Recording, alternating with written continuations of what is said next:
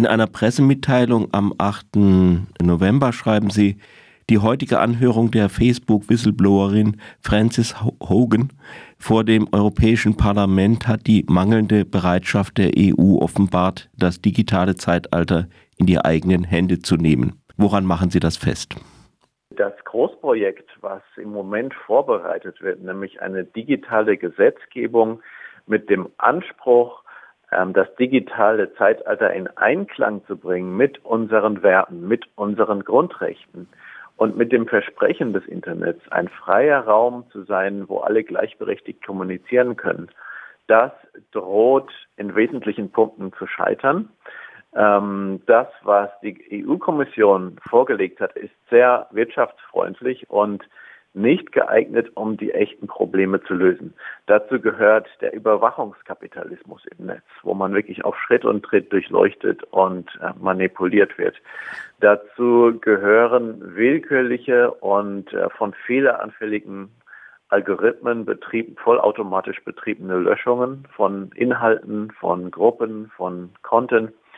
Ähm, dazu gehört das Problem, dass Algorithmen der Konzerne aus Profitgründen ähm, hochproblematische Inhalte empfehlen, weil man dadurch mehr Werbung verkaufen kann.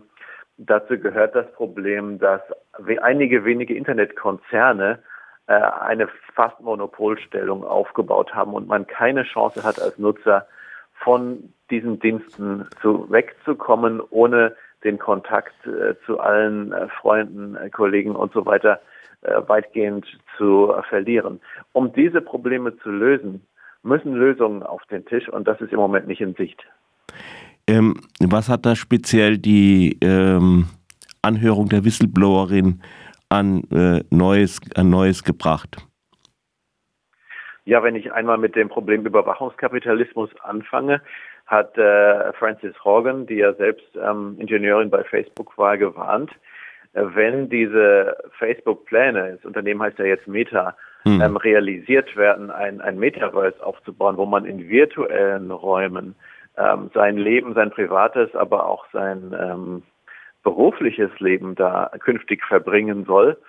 Das bedeutet, dass Sensoren eingebaut werden müssen in Wohnungen und Gebäude ähm, und dass letzten Endes noch viel mehr äh, Daten und Datenpunkte in die Hände von Facebook fallen. Das heißt, dass sie noch mehr unser Leben im Griff haben, unsere Persönlichkeit ähm, bestimmen können, unser Verhalten vorhersagen können ähm, und das ausbeuten können und verkaufen können an äh, zahlende Kunden. Um das anzugehen, brauchen wir zum Beispiel ein Recht auf Anonymität. Das heißt, es muss verboten werden, unnötige Daten anzuhäufen und vor allem uns auf Schritt und Klick im Internet zu überwachen. Ähm, das ist im Moment nicht in den Entwürfen vorgesehen. Mhm. Ähm, was steht dem entgegen? Ähm, welches Interesse? Der, im, Im Internet existiert ein Überwachungskapitalismus. Das heißt, das Geschäftsmodell von Konzernen wie äh, Google und Facebook liegt darin, dass sie ähm, alle Nutzer überwachen und ähm, auswerten und das verkaufen an zahlende Anzeigenkunden, die ähm, gerne auch vor Wahlen oder Abstimmungen für politische Zwecke äh, zielgerichtet Botschaften einblenden, die appellieren an Ängste, an äh, Schwächen, die ähm, ausnutzen, was man über uns weiß und gesammelt hat nach Geheimdienstmanier. Und äh, leider ist äh, gerade äh, die Mitte, Mitte-Rechtsparteien im Europäischen Parlament nicht bereit, dieses Geschäftsmodell grundlegend anzugehen. Da wird auch viel Fehlinformation verbreitet, zum Beispiel bei einem Verbot der, solcher äh, Manipulationswerbung äh, gäbe es keine kostenfreien Internetdienste mehr.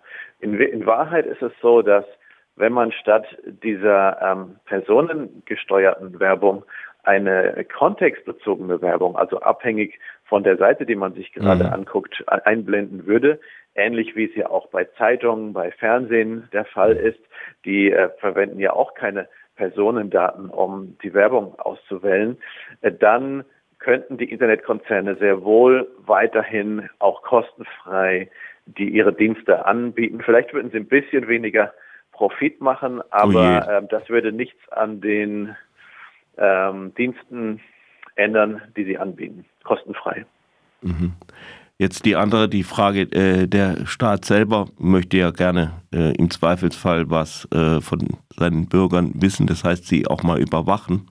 Spielen solche Interessen auch eine Rolle?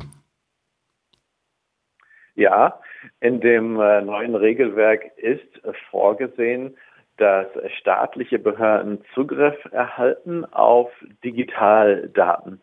Und ich habe schon beschrieben, wie sensibel diese Daten sind, dass sie wirklich unsere digitalen Spuren machen uns im Grunde genommen nackt im Netz. Sie lassen äh, nachvollziehen, wofür wir uns interessieren, selbst wenn wir äh, Medikamente recherchieren, wenn wir äh, Drogenprobleme, Drogenmissbrauch recherchieren, wenn wir seltsame sexuelle Vorlieben recherchieren.